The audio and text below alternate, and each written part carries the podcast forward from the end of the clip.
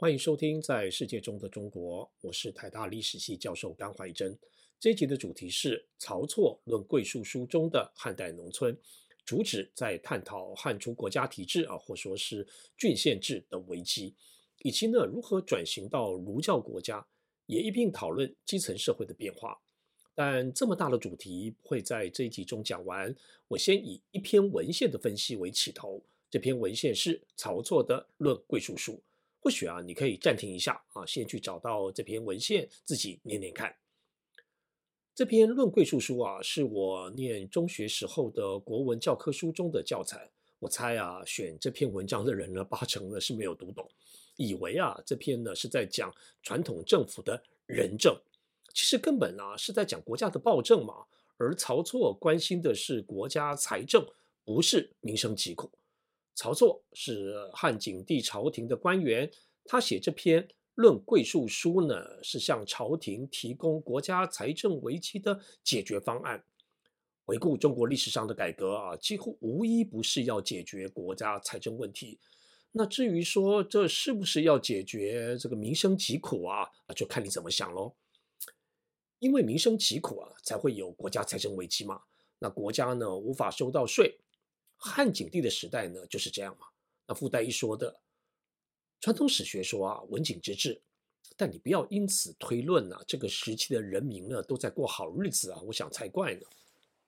话题从汉初谈起，刘邦一上台啊，有鉴于历史的教训，宣布开官粮，持山泽之禁，开官粮。就是开放水路的交通，让商人可以自由通行啊，也就是让商人呢可以带着货物呢来往于郡县都市之间，这可以在呢相当程度之内呢解决了人民要长途跋涉服徭役的问题。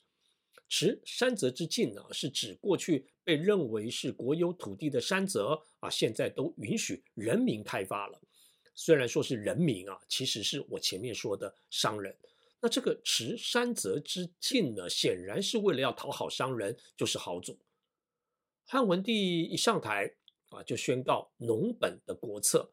许多人啊，看到这类史料呢，都当成是老生常谈嘛。他们认为中国本来就是一个以农立国嘛，不是这样的。这个农本呢，是有它特定的指涉，就是官营农场。那汉文帝再次的强调，要继续战国以来的。官营农场的政策，约六十年后的汉景帝呢，又强调了一次。为什么要做这个强调呢？啊，原因也很简单，就是呢，人民啊不愿意在官营农场中担任专业农民。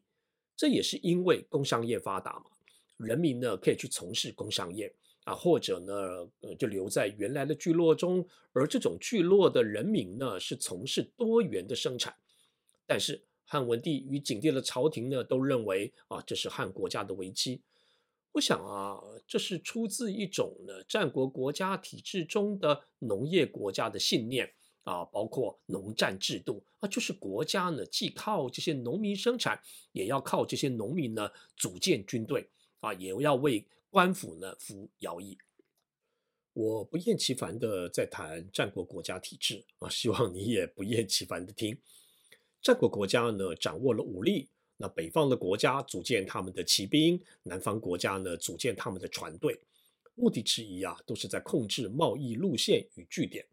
他们在这类贸易中呢，获取了资本，再以这些资本呢去设置国营的工厂。那这样的战国国家呢，像是一个企业嘛，那将本求利啊，赚钱至上。这样的战国国家呢，刚开始的时候呢很风光，但也遇到了他们的瓶颈。我们可以说啊，战国国家体制的原理是钱，因此呢，货币啊，尤其是指铜钱呢，普遍被使用。我说过了，那这种钱呢，其实是一种内部货币，好让国营工厂中的工人可以拿钱去工厂中的福利社啊，或者说是员工消费合作社。那具体呢，就是在郡县中的市去购买商品，但这种。内部货币的规划呢，充其量是一种制度的原理了，而不会是现实。除非呀、啊，国家能够设置所有商品的工厂，那可想而知嘛，这不可能嘛。所以说，国家一定要跟商人呢去交换货物，那结果控制钱与价格的会是商人。我一再提起司马迁所说的货殖，西元前第五世纪以后啊，中国进入了货殖时代，这是大商人进行大开发、大生产与大交换的时代。那这些大商人从何而来呢？很难一概而论。但我想，不乏晚晋之时从域外移入的，其实啊，就是这个时代的四夷之人。用现代的经济学的用语啊，就是外商带着外资来华投资。虽然呢、这些所谓的外商呢，早已定居在中国了。那相对于国营工厂啊，这些大商人所经营的是民间的工厂。那对于战国国家来说呢，这究竟是机遇还是威胁啊？就看国家如何制定它的对策嘛。这个对策是战国法家学说的主要内容之一。汉景帝时的国策呢，是要建立官营的农场。曹错的《论桂树书》啊，让我们看到了西汉前期的官营农场中生活的农民的情况。那这条史料呢，所看到的这位五口之家的农民，是在官营的农场中，由官府的官员严格的管理啊，包含生产的活动。《论桂树书》中啊，说这个农民要春耕、夏耘、秋获冬藏。那农民是啊，春不得避风尘，夏不得避暑热，秋不得避阴雨，冬不得避寒冻，一年四季呢都无日休息，没有一天休息。这些农民呢，当然也要为官府服徭役。那关于赋役啊，文景帝时期呢，都做了改革啊，就是要轻徭薄赋，因为有鉴于秦政权灭亡的历史的经验，而且呢，文景帝呢都想要延续啊。官营农场的制度势必啊要好好的照顾他们的农民嘛。史学家说呢，啊，这是与民休息啊，就是给人民休息。而所谓的休息啊，指的是没有过多的徭役。但是曹错说农民是无日休息，所以说呢，汉皇帝所给的休息啊，只是免除了长城运输的徭役。但是勤劳的啊，在农场生产呢，以及为当地的官府服徭役呢，仍然是不可免的。我想，一如李悝的《晋地利之教》中所描述的，这位农民要缴交大概十分之一的收成呢，当成田租，那部分谷物呢，留给自家食用，其他的呢，则卖给都市中的商人啊，去换取钱币。这份史料的珍贵处呢，在于它记录了商人的活动。我转换成我的话来说啊。都市中的商人呢，分成两类啊，一类呢是在都市中的商店街的商人，那这是都市中的一类的居民，在官营的市场中工作，但他们是自主的商人，物价是由他们来制定的。那照理说啊，是商人呢由官府管理，实际上啊是这些商人控制了市场，也控制了物价。那政府呢其实是莫可奈何的。曹硕说啊，这还是小商人啊。还有另一类呢，是大商人，是那些放高利贷的人。那这类人呢、是我前几集说的地域社会的首长，也是资本家啊，或说是金融家。他们经营产业啊，发了大财，那就是取得了很多钱币，然后再以钱币呢进行各种投资。曹错生动地描述了这类大商人啊，如何获取暴利啊，控制郡县城市当中的都市啊，过着奢侈的生活。那对于主张农本的汉景帝朝廷来说呢，真是情何以堪呐、论桂树书的重点在讲农民破产欠债的状况。关于破产欠债啊，我前几集在谈李悝的《尽地利之教》的文献时呢，已分析过一次了。论桂树书的重点则特别着重在执政暴赋、赋敛不实啊，就是政府部门乱收税嘛，而且呢，汉政府收的是钱。难道你不觉得奇怪吗？啊，那错在政府啊！可是呢，曹错呢也没有要改善政府的急政暴赋。原因之一是啊，曹错呢是中央政府，而农民所面对的政府呢是地方政府，朝廷呢也管不到这些地方政府。在传统中国啊，中央与地方政府呢经常不是一个单位。好，言归正传，那对于农民来说呢，他们没有多余的钱呢，以应付这些。赋敛，那就去卖谷物啊。可是呢，在这个时间点上呢，谷物的价格呢只能是一半。若农民手上没有谷物呢，就只好去借钱，而利息呢又比平常多一倍。我们要问的是啊，那农民将谷物是卖给谁啊？啊，向谁去借钱啊？过去呢，我们不认真的想这个问题呢，是因为我们预设了自由市场的存在。汉代没有这种市场，更何况呢，中国历史上的谷物呢，也不会是卖到自由市场去的。一直到现代，农民所种的稻子呢，也是必须要去卖给当地的农会，而不能随便卖的。那么这些汉代农民的谷物呢，是卖给谁啊？就是前面讲的那种大商人。平常啊。农民的谷物呢，也是卖给特定的大商人。我们可以想象啊，他们之间是订有合约的。农民所生产的谷物啊，以说好的价格呢，卖给了这位大商人。而且呢，我们也可以再想象啊，这位官营农场当中的农民啊，从他到这里开垦以来呢，他所需要的资本，其实呢，就是这位大商人出的。也其实啊，这位农民呢，也像是这位大商人的员工。帮这位大商人呢生产谷物，但这位农民呢，同时也还是官营农场中的农民。我们也借此重新认识了这个时期的官营农场的制度。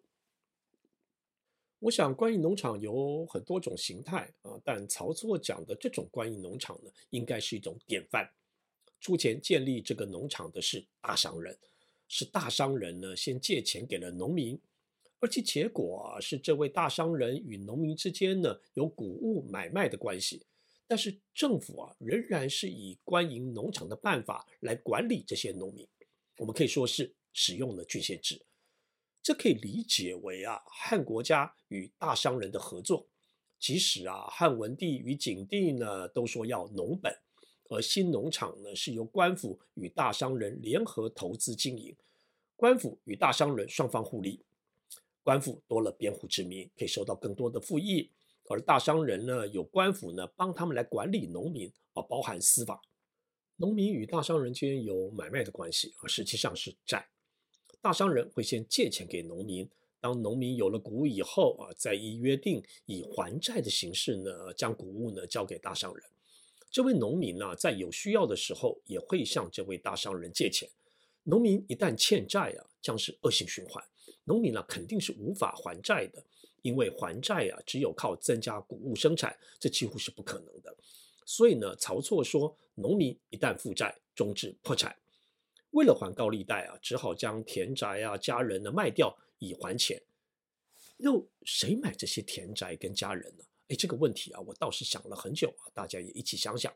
虽然说啊，卖给大商人呢不是不可能的，但大商人要你还的是钱。他不是要你的田地跟人，所以说呢，应该是啊卖给了农村当中的其他的农家，就是富农。这也反映了农村中的阶级分化与债务奴隶的出现，这是汉代社会的根本的问题。那么我们来看看曹错提出了什么对策。汉景帝提倡农本，结果呢，谷物的价格低，农民的生活困难，甚至呢破产啊，成为债务奴隶。景帝朝廷的大官的曹错为什么关心这件事呢？啊，因为国家收不到税了。曹错提出的策略是以粟换爵，想换爵的人呢，不会是一般的农民啊，至少是富农。这些富农才是曹错所设定的对象。那这些富农是出自一般的编户之民，他们在阶级上升的路上啊，会希望拥有爵位。这个时候的爵位啊，是传承自。秦的军功爵，那其中的民爵呢，是赐给庶民的。这些富农啊，或说是地主层，会为了换爵啊，他们希望有更多的粟啊，就会去买粟。这个过程啊，因为没有史料啊，不好推定，但应该是带动了股价的上涨。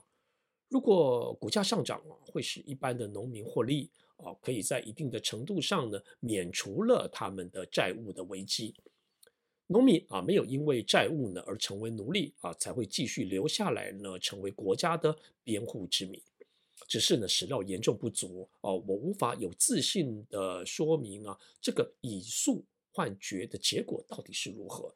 史书啊，只告诉我们了，因为政府的粟多了啊，所以呢，将既有的十分之一的田租呢降为三十分之一。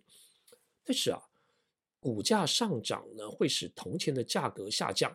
铜钱的购买力呢会下降，也就是呢物价呢上涨，对于农民而言呢，也不是一件好事啊。至少呢，我们知道啊，破产的农民啊，并没有因为这个政策呢而因此减少。最后，以诉换决的政策的历史意义呢，不在于它解决了关于农场农民的债务问题，而是呢，它启动了一种新的治理方式。相对于呀、钱的治理方式，这是民啊姓名的民的治理方式。而这种治理方式呢，是儒教国家的理念，汉也开始向儒教国家演变。我先简单这么说啊，战国国家的想法是呢，国家投资钱啊，去建立工厂，然后呢，在工厂中赚钱，再拿这个钱呢与商人去交易。那现在汉国家呢想到另一招啊，就是用民去跟民间团体呢去交换劳务与货物，也就是授予个人或团体名。啊，爵就是一种名嘛。那这些得到名的人呢，像是爵位啊，他就必须是侍奉天子啊，就是提供劳务或货物给国家。这是一种新的政体的理念，可以称之为儒教国家的理念。它将在西汉后期展开啊，这是下几集的主题。历史是芸芸众生的记录，我希望你觉得很有趣。我是甘怀真，我们下一期再见。